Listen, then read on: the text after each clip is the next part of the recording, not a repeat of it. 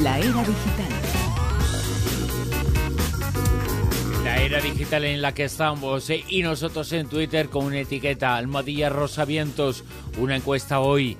¿Crees que estamos en cerca de la Tercera Guerra Mundial?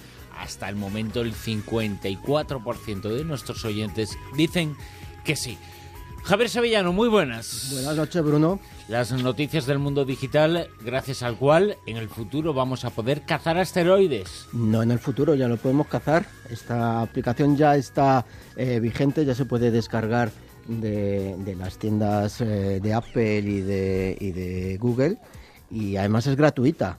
Bueno, te cuento y te doy una serie de datos. Eh, ¿Sabías que hay aproximadamente calculados unos 750.000 asteroides que están por ahí pululando por encima de nosotros?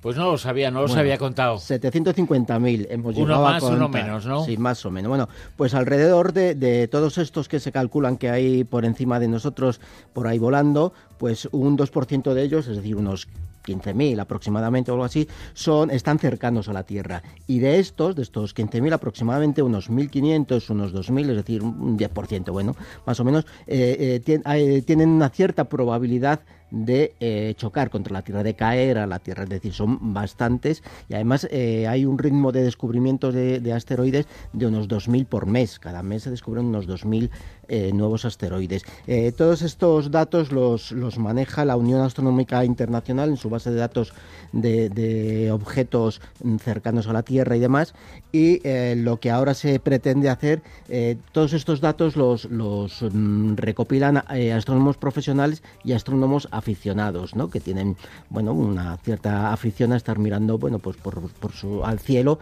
y poder contribuir a, preservar un poco el, eh, que estos eh, asteroides impacten en la Tierra. Bueno, pues lo que ha hecho ahora la Universidad Politécnica de Madrid y el Instituto de Astrofísica de Canarias es eh, desarrollar una aplicación eh, para móviles y para tablets, incluso para, para web eh, de, nuestro, de nuestro PC mm, para que cualquiera pueda contribuir a este a, cazar asteroides que es de lo que se trata y así se llama esta aplicación la han desarrollado eh, fundamentalmente orientada a los más jóvenes a los pequeños eh, ya que son los que más enganchados están a este tipo de, de tecnologías ¿no?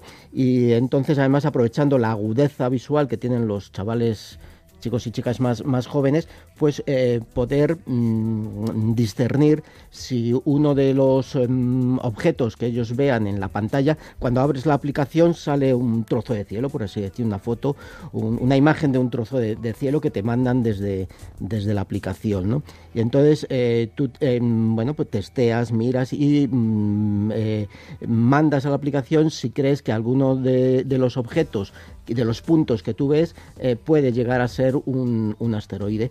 Eh, en la propia aplicación, mm, con sus algoritmos pues, y, con, las, con las votaciones de los demás miembros, pues eh, hacen mm, que este, este supuesto asteroide pase o no pase esa primera criba. Pasada la criba, si, si pasa esa primera criba, pues ya son los profesionales, los astrónomos profesionales, los que deciden si sí, si son o no son este objeto mm, indicado por los usuarios es o no es un asteroide y si es o no es potencialmente peligroso eh, para estrellarse contra, contra la, la Tierra. Algunos se ponen a jugar en el teléfono al Pokémon. Al Pokémon. Esto por lo menos sirve para algo, para cazar asteroides, Es- que también es extraño, pero bueno, es una son forma- reales por lo sí, menos. es una forma exactamente además de, de involucrar y de mm, eh, fomentar un poco la astronomía entre los más, sí. entre los más jóvenes, ¿no? El estudio de la astronomía. Has mencionado, Javier, los algoritmos que ahora se van a utilizar para los trasplantes. Sí, ya eh, tratamos eh, hace tiempo un poco en qué consiste un algoritmo, eh, aquí en,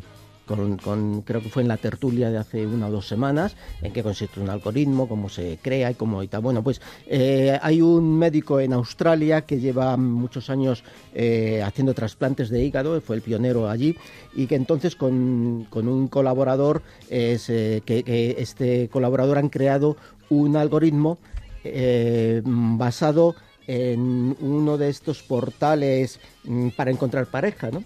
Y bueno, es curioso porque, claro, eh, estos portales están basados en una serie de mm, buscar, una serie de, coincidencias entre personas, una serie de afinidad entre personas para eh, establecer una relación, ¿no? Bueno, pues basado un poco en, esta idea, eh, este doctor y el colaborador han creado una serie de un algoritmo con una serie de datos, una serie de eh, para que dos personas eh, se vea si son potencialmente eh, factible que entre ellos haya, eh, una donación de algún órgano, cuando alguna de ellas esté necesitado de ello, por supuesto.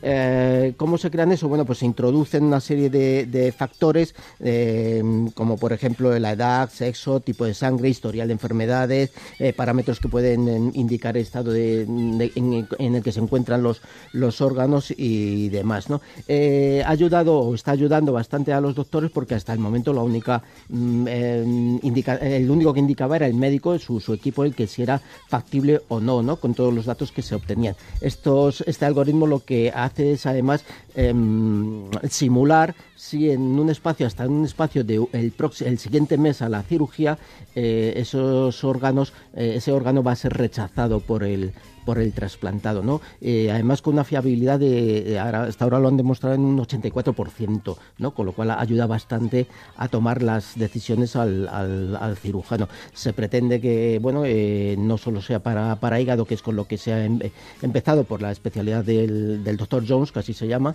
y lo, lo, quieren ampliar a otros, a otros órganos, con lo cual extenderlo, bueno, pues a cualquier posible trasplante de ser humano, ¿no? Es una aplicación en un algoritmo, pues, pues em, por lo que ha demostrado por la, ahora en, estas pruebas que se han llevado a cabo en Australia, es bastante eficiente y bastante, eh, no obstante, claro, la, la, palabra del cirujano siempre es la decisión del cirujano, es la última, por supuesto.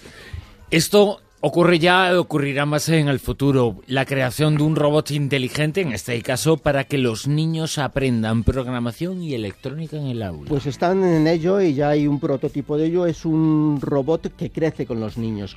Según los niños van, van aprendiendo, eh, mm, se pretende que eh, en, fomente las habilidades de los críos en ciencia, en tecnología, en ingeniería y en matemática, ¿no? Y además les motive eh, su capacidad de, aprendizaje y eh, bueno la mm, intuición científica que puedan tener los, los pequeños. No, eh, no está eh, mm, programado el, la función del programa del, del, robot para que sea una materia en la que los niños tengan que crear algo, sino para que aprendan. Simplemente es la, la única función. Entonces, según van los niños adquiriendo conocimientos en estas, en estas facetas, en estas materias, el robot va creciendo con ellos, o sea, no se queda, eh, llega a un final y ahí se acaba el robot, sino que llegado a ese nivel, la posibilidad del, robot crece con los niños y pasa, digamos, a una siguiente, eh, eh, a una siguiente parte, a, a una función superior en la que los niños todavía van van creando, siguen creando con el, con el robot. Esto es gracias al, los programas de Arduino, que sabes que son bueno colaborativos y en los que eh, colgado en la red eh, siempre hay mm, gente que aporta eh, casi casi indefinidamente el poder mm, crear estos estos e, estos pequeños robots que, que, ahora pues a los niños y a los futuros ingenieros y ingenieras pues les va a venir muy bien y son los que los que les va a introducir en esta en estas nuevas tecnologías. ¿no? Sí que va a ser una revolución esto que nos vas a comentar ahora. Puede ser un descubrimiento y un avance verdaderamente, bueno, pues eh, de los que pueden marcar historia unos auriculares para traducir en tiempo real. Es decir, no vamos a tener que estudiar idiomas porque vamos a tener un auricular que ya nos va a traducir aquello que oigamos en un idioma que desconocemos. Exactamente, lo mismo que ya ocurre con programas de traducción de, de, texto escrito, eh, ahora ya ocurre con, estos auriculares que ya están creados por la, por la empresa Beverly, Waverly Labs, ¿no? Es el, se llama, el, han creado un kit de, de traducción del pilot y ellos se dieron cuenta bueno, pues que prácticamente todas las em, eh, herramientas ya existían, ¿no? El, interpretador de textos, que, tipo Siri, ¿no? Eh, también existía un traductor de texto, como puede ser el Google Translator y Pero por escrito, es que esto, es hablado, claro. Sí, sí, o sea, pero ellos se dieron cuenta que esto ya más o menos existía y tal, y lo único que faltaba era juntarlo todo, miniaturizarlo y hacerlo accesible a, a, tiempo real, ¿no? Es decir, eh, eh, esto conlleva un desgraciadamente la pérdida o, en el futuro la cierta pérdida del estudio de otros, sí, otros idiomas, desgraciadamente, ¿no? Pero bueno, la tecnología a veces tiene parte positiva y, conlleva también una parte negativa. Bueno, pues esperemos que, no se suceda la pérdida de estudio de, otros idiomas. ¿no? Bueno, pues entonces ellos lo que han hecho es eh, reducirlo todo, miniaturizarlo, como decimos, y entonces eh, eh, hicieron eso, un, micrófono que tuviera cancelación de ruido para escuchar nítidamente al, al, personaje o a la persona que habla en el idioma que, tenemos, que queremos traducir, y entonces esta persona se look out. Uno de estos auriculares, nosotros nos colocaríamos otro y eh, en tiempo casi real, actualmente creo que está en dos segundos, simplemente la, el desfase que hay, pues, eh, y, esto además lo van, lo están afinando poco a poco en, sucesivas versiones, eh, va traduce ya una serie de, me parece que son seis o siete idiomas, casi, casi, casi en, en, tiempo real. Han logrado miniaturizarlo, hacerlo todo, todo tan, tan pequeño que incluso ya han incluido un pequeño corrector de, de, idiomas, de la traducción para trasladar, eh, hacer el, traslado del sentido de la frase lo más literal posible al idioma que tú eliges. Eh, lo que están intentando en las futuras versiones es eh, nada más y nada menos que intentar mm, quitar la puerta de ruedo, por así decirlo, y poder eh, traducir lo que hay mm, a voluntad tuya, o, solo de una persona,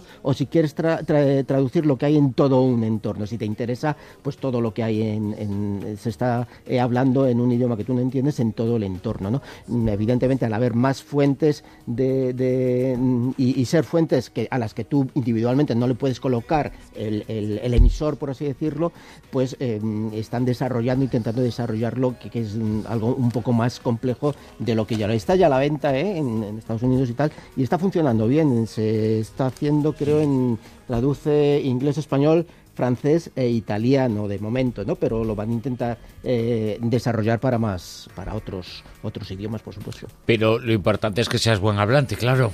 Mm, de momento sí. Hay que a traducir, tiene que ser muy correcto, ¿no? Yo me imagino que poco a poco, según se vaya desarrollando, pues eh, eh, eh, quiero decir, a lo mejor a un andaluz en, un futuro le llegan a entender para que lo entienda un, yo que sé, un lapón, por ejemplo, ¿no? O a un americano con el pues inglés tan americano que tienen, eh, pues, pues, pues, pues entiendan los andaluces. Ese, a, mí particularmente es una forma de hablar español que me encanta porque ah, lo hacen con un desparpajo y una y tienen unos giros tan, tan suyos y tan personales, tan, tan regionales que, que, que, necesitan un un autor especial a veces. La ONU, la Organización de Naciones eh, Unidas, esa organización que dice muchas cosas que hace pocas, a ver si logra hacer esto realidad, que se convierta lo ha determinado así, en un derecho fundamental el acceso a Internet. Eh, exactamente. Bueno, ya hace unos años esto ya la ONU ya lo dijo que para ella el acceso eh, a Internet eh, sea un derecho fundamental. Creo que fue en el año 2011 o 2012. Lo que ha habido ahora es una resolución del Consejo de Derechos Humanos en el que hay 47, creo que son los países, y todos al final lo han firmado, aunque ha habido algunos que, bueno, que les ha costado, casi les han obligado a firmar, como por, bueno, puedes entender, China, por ejemplo, Rusia, Arabia Saudita, Sudáfrica e India. Lo han firmado a regañadientes, evidentemente todos... Mm, bueno, vamos a ver, eh, es una resolución pero no es vinculante, con lo cual es como si fuera papel mojado. Es un primer paso para eh, ir obligando a los, eh, países a em, quitar todas las censuras que hay sobre, sobre Internet, el acceso y, facilitar la banda ancha, el wifi. Ya hay algunos países como creo son Finlandia y Noruega, que ya han adoptado ellos como derecho fundamental dentro de su país este acceso a, a, Internet y tal. el objetivo de esto es bueno evitar hasta ahora los bloqueos que hay en Internet en, ciertos países, algunos de los que hemos citado, e incluso mm, bloggers desaparecidos y cosas de eso. No es vinculante de momento, la, es una resolución que, han tomado y, y, ya hay gente que opuesta a ello. Incluso el padre de Internet dicen que eso de derecho fundamental, no sé, no sé. Hasta aquí la Rosa de los Vientos. Volvemos el próximo sábado por la noche, a la una y media de la madrugada. Ahora os dejamos con José Ramón de la Morena en el Transistor. Aquí comienza el Transistor.